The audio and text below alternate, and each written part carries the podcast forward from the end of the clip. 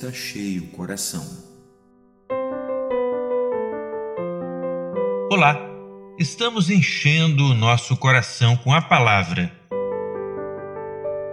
O livro de Atos dos Apóstolos.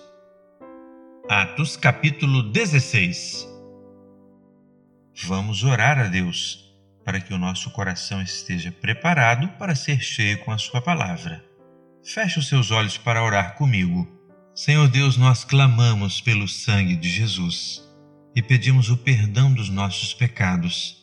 Queremos estar entre os bem-aventurados que lavam as suas vestes no sangue do Cordeiro. Pedimos, ó Pai, que, perdoados, possamos ter os nossos ouvidos abertos para não apenas ouvir, ó Pai, a letra, aquilo que foi escrito há milhares de anos atrás, mas aquilo que o Teu bom Espírito Santo tem a falar conosco hoje, a partir das Escrituras. Dá-nos entendimento, dá-nos essa compreensão que só o Espírito Santo de Deus pode nos dar. Pedimos assim pela fé tua bênção para esses instantes que vamos dedicar à leitura da palavra. Oramos em nome de Jesus. Amém. No episódio anterior, lemos o capítulo 15 do livro de Atos, que nos falou sobre a chamada Assembleia de Jerusalém, quando os apóstolos e os demais discípulos se reuniram para tratar de alguns pontos interessantes que foram decisivos para a igreja desde então. No capítulo 16, entre outras coisas, leremos sobre a conversão do carcereiro de Filipos. E chegou a Derbe e Listra, e eis que estava ali um certo discípulo por nome Timóteo, filho de uma judia que era crente, mas de pai grego, do qual davam bom testemunho os irmãos que estavam em Listra e em Icônio Paulo quis que este fosse com ele e, tomando-o, o circuncidou, por causa dos judeus que estavam naqueles lugares, porque todos sabiam que seu pai era grego. E, quando iam passando pelas cidades, lhes entregavam, para serem observados, os decretos que haviam sido estabelecidos pelos apóstolos e anciãos em Jerusalém, de sorte que as igrejas eram confirmadas na fé e cada dia cresciam em número. Queria fazer um breve comentário aqui. O escritor afirma que as igrejas prosperavam, o que ficava notório por dois sinais. Primeiro, elas eram confirmadas na fé, e segundo, cresciam em número. Ora, um indicador é interior, eram confirmadas na fé. O outro indicador é exterior, era visível. As igrejas cresciam em número. Isso se aplica também na vida do cristão, individualmente falando. Ele precisa crescer internamente, de modo secreto, só conhecido por ele e por Deus. Mas ele precisa também de sinais exteriores desse crescimento, dessa prosperidade na fé. E não estou me referindo à prosperidade financeira, mas a sinais que o cristão dá de que a sua vida está sendo moldada dia a dia pela palavra de Deus. O seu modo de tratar sua família, o seu modo de negociar, o seu comportamento, as coisas que ele vê e ouve, ou melhor, as coisas que ele escolhe ver e ouvir, os assuntos de que ele agora trata, são sinais exteriores de que Deus está realizando uma obra na sua vida. Mas não pode haver um sem o outro. Se os sinais forem só interiores, alguma coisa está errada porque Deus nos chamou para testemunhar também dessa mudança, para que outros vejam a mão de Deus em nós. Como disse alguém certa vez, para muita gente que convive conosco, nós seremos a única Bíblia que eles lerão. Pense nisso. Peça a Deus para que a leitura da palavra e uma vida de oração possam mudar você por dentro, de modo secreto, individual, pessoal mas também possa mudar o seu exterior, de modo que aqueles que estão à sua volta percebam isso. Vamos continuar?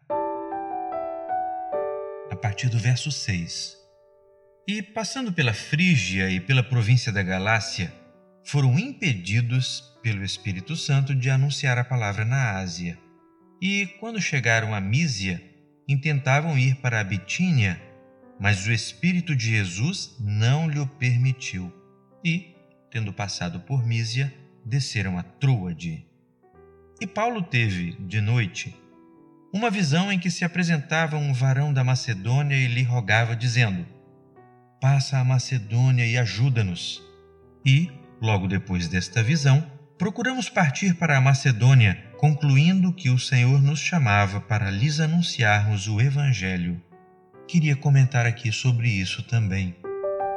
Nós já mencionamos que este livro poderia muito bem ser chamado Livro de Atos do Espírito Santo, porque ele não destaca aqui os homens nas suas qualidades pessoais, mas mostra homens que aprenderam dia a dia a andar na dependência do Espírito Santo. E essa passagem nos faz entender isso mais claramente. Paulo e Silas queriam ir para uma determinada região, o Espírito não lhe permitiu. Pensaram em uma outra direção e novamente o Espírito Santo disse não. Eles aguardaram até que o Espírito Santo mostrou a eles, por meio de uma visão, qual o caminho que eles deviam tomar. Deus faz isso com aqueles que se submetem a Ele. Aqueles para quem o senhorio de Jesus não é apenas um tratamento formal e linguístico, mas de fato estão entregando todos os dias o governo das suas vidas ao Senhor. Quando o Senhor encontra um coração assim disposto, ele conduz o homem dentro do seu plano perfeito. Vamos prosseguir? A partir do verso 11: E, navegando de Troade, fomos correndo em caminho direito para a Samotrácia e, no dia seguinte, para Neápolis, e dali para Filipos, que é a primeira cidade desta parte da Macedônia e é uma colônia, e estivemos alguns dias nesta cidade. No dia de sábado, saímos fora das portas para a beira do rio, onde julgávamos haver um lugar para oração. E, assentando-nos, falamos às mulheres que ali se ajuntaram. E uma certa mulher, chamada Lídia, vendedora de púrpura da cidade de Tiatira e que servia a Deus, nos ouvia. E o Senhor lhe abriu o coração para que estivesse atenta ao que Paulo dizia. Depois que foi batizada, ela e a sua casa, nos rogou, dizendo: Se haveis julgado que eu seja fiel ao Senhor, entrai em minha casa e ficai ali. E nos constrangeu a isso. E aconteceu que, Indo nós à oração, nos saiu ao encontro uma jovem que tinha espírito de adivinhação, a qual, adivinhando, dava grande lucro aos seus senhores. Esta, seguindo a Paulo e a nós, clamava dizendo: Estes homens que vos anunciam o caminho da salvação são servos do Deus Altíssimo. E isto fez ela por muitos dias, mas Paulo, perturbado, voltou-se e disse ao espírito: Em nome de Jesus Cristo, te mando que saias dela. E na mesma hora saiu. E vendo seus senhores que a esperança do seu lucro estava perdida, prenderam Paulo e Silas e os levaram à praça, à presença dos magistrados.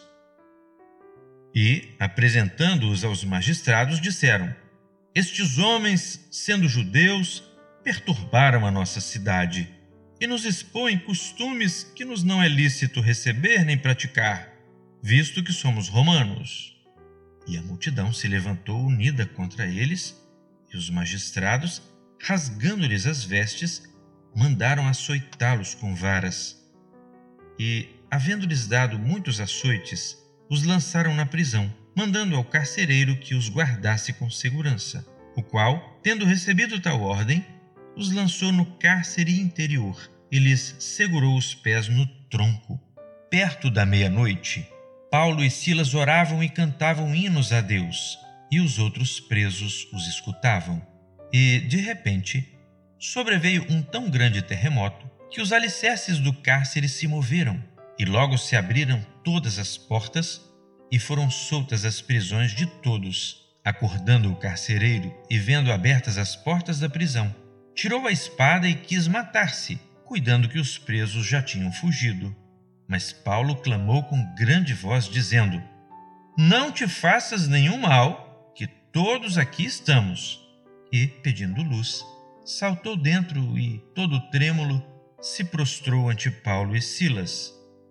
E, tirando-os para fora, disse: Senhores, que é necessário que eu faça para me salvar? E eles disseram: Crê no Senhor Jesus Cristo e serás salvo, tu e a tua casa. Agora há pouco falamos sobre como Paulo e Silas estavam andando na dependência do Espírito de Deus. Muito bem, tomada a decisão segundo aquilo que entenderam ser o conselho de Deus, se viram em grande aperto. Foram açoitados, foram presos, mas Deus tinha um propósito até mesmo na sua dor. Talvez você esteja passando por uma situação que seja semelhante a essa se sente em sofrimento, preso, limitado, sem saber qual o próximo passo a dar, mesmo havendo orado a respeito das suas decisões. O Espírito Santo nos ensina mais uma vez. Na prisão, ao invés de murmurarem e reclamarem da sorte, eles estavam orando e cantando hinos a Deus. Na hora certa, Deus enviou o livramento e, ainda por cima, usou os seus servos, para que aquele carcereiro e a sua casa alcançassem a salvação. Cante louvores, ore a Deus, continue lendo a palavra. Mesmo estando limitado e em sofrimento, Deus está atento para a sua dor e, na hora certa, Ele vai fazer até a terra tremer para que as portas se abram para você. Vamos prosseguir? No verso 32 e lhe pregaram a palavra do Senhor e a todos os que estavam em sua casa. E, tomando-os ele consigo naquela mesma hora da noite, lavou-lhes os vergões, e logo foi batizado, ele e todos os seus. Então, levando-os à sua casa, lhes pôs a mesa, e na sua crença em Deus, alegrou-se com toda a sua casa. E, sendo já dia, os magistrados mandaram quadrilheiros, dizendo: Soltai aqueles homens. O carcereiro anunciou a Paulo estas palavras, dizendo: Os magistrados mandaram que vos soltasse. Agora, pois, saí e ide em paz. Mas Paulo replicou: Açoitaram-nos publicamente e, sem sermos condenados, sendo homens romanos, nos lançaram na prisão. E agora, encobertamente, nos lançam fora? Não será assim. Mas venham eles mesmos e tirem-nos para fora e os quadrilheiros foram dizer aos magistrados estas palavras, e eles temeram, ouvindo que eram romanos. Então, vindo, lhes dirigiram súplicas, e tirando-os para fora, lhes pediram que saíssem da cidade. E, saindo da prisão, entraram em casa de Lídia, e, vendo os irmãos, os confortaram e depois partiram. Que o Senhor nos abençoe. Você acaba de ouvir a leitura comentada de um capítulo da Bíblia Sagrada. Áudios com outros capítulos, além de textos e estudos relativos à palavra do Senhor, estão gratuitamente disponíveis no site do que está cheio coração, www.doquestacheiocoracal.com. Visite e nos ajude a divulgar este trabalho e as boas novas do Evangelho.